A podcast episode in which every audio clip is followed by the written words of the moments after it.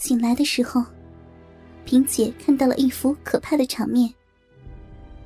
小飞和海哥穿好衣服，就在他们正在打趣对方的时候，小飞突然从裤兜里掏出一把弹簧刀，大叫了一声：“操你妈的！我让你上我的女人！”一刀捅进了海哥的腰里。海哥根本就没有准备，大叫了一声，顿时腰间的鲜血如泉涌。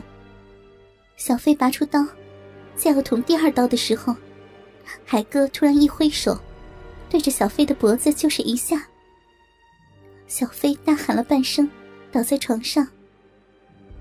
海哥夺过刀子，一手狠狠的卡住小飞的脖子，另一只手拿着刀子对准小飞的心脏、肺、胃、肚子一阵猛捅，只把小飞捅成一个雪人。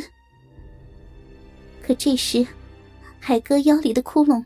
也涌出大量的鲜血。海哥一晃，随后用手捂住自己的伤口，急急的跑了出去。房间里只剩下惊呆的萍姐。听完萍姐的话，我彻底冷静下来，急忙掏出手机，按下电话幺幺零。萍姐见我打幺幺零，突然夺过电话，冲我嚷道。你要你要干什么？我劈头就给了他一个响亮的耳光，冲他嚷道：“你醒醒吧，傻逼！”这个耳光很使劲儿，当时把萍姐打得一愣。我一把抢过电话，对他说：“你知不知道？你知不知道？现在在你家里有个死人，死人了！你要是不想替人背黑锅。”你就别报警，我也管不了了。我说完，扭身就走。其实，我心里真的很害怕，大半夜的又守着死人，简直要吓死了。萍姐见我要走，一下子好像失去重心似的，跪在地上，一把搂住我的大腿，哭着说：“妹子，你可千万别走啊！”我害怕呀！看着萍姐的样子，我就知道，自己无论如何也不能扔下她了。再说，本来我们干的就是见不得光的工作，都是一条绳子上的蚂蚱。我把萍姐从地上搀起来，对她说：“行了，我能扔下你不管吗？咱们都是同命相连的好姐妹，比亲姐妹还亲呢。”萍姐泪眼婆娑的看着我，突然紧紧的抱住我，哭着说：“妹子，再就在这个世界上，就你这么一个亲人了，你可别不管我呀！”我听完她的话，也不禁眼眶湿润了。但现在还不是哭的时候，我急忙重新拿起电话。萍姐一见，急忙按住我的手，对我说：“妹子，先别打，咱们也也要准备准备呀。”萍姐的一句话，顿时提醒了我：“是呀，还有很多事情没准备好。”我急忙和萍姐走到大屋里，里面的大床移到房间的角落，窗帘拉开，摄像机怎么办？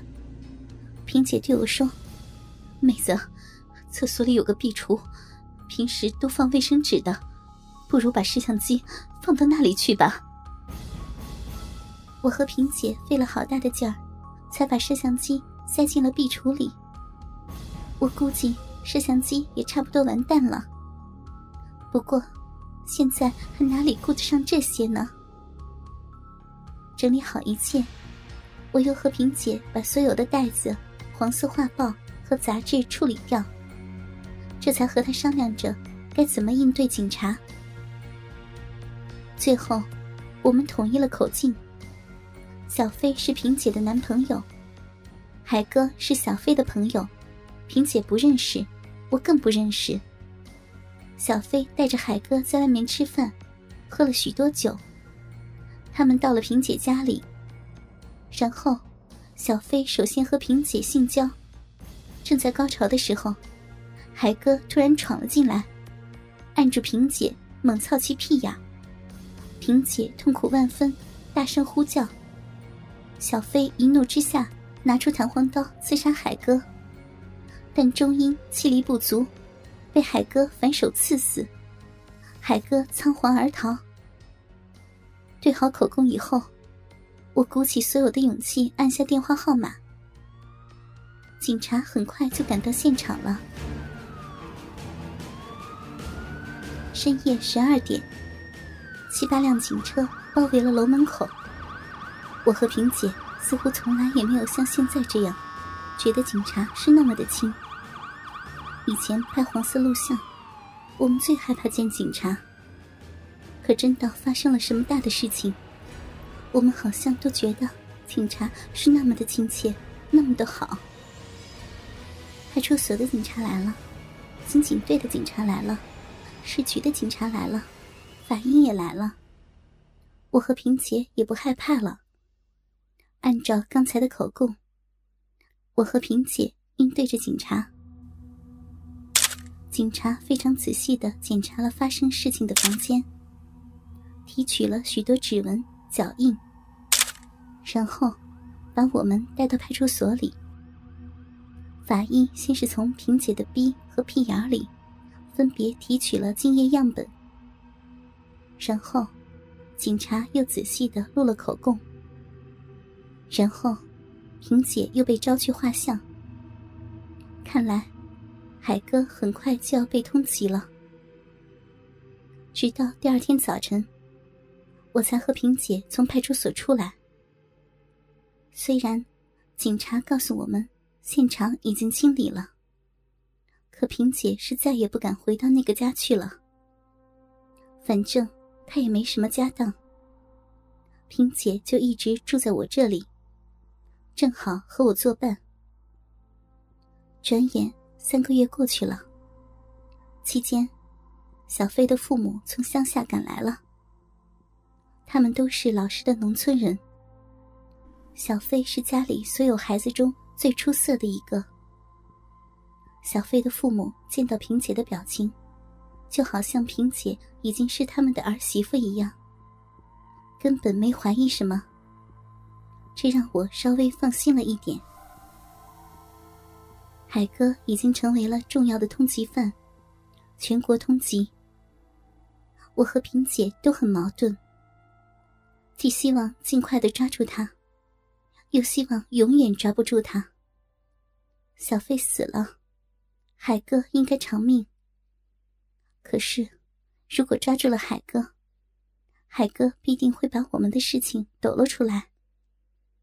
那时，虽然海哥肯定死，可我们恐怕也好不到哪里去。拍黄片儿，这可是制售淫秽物品，可是要蹲大牢的。还有最重要的一点，海哥如果知道是我和萍姐告诉了警察他的样子，出卖了他，那么他一定不会放过我们的。每每想到这里，我和萍姐都害怕的要死，简直就是惶惶不可终日。可眼下的问题，却是如何解决生活来源。不拍片子，我和萍姐只好吃那点老本。可是，老本总有吃完的一天，我们又不敢抛头露面的到外面找工作，这可怎么办呀？时间一天天的过去，我和萍姐手里的钱一天天的减少。眼看就快过年了，我和萍姐饿着肚子缩在被窝里商量：“姐，怎么办呀？总不能饿死吧？”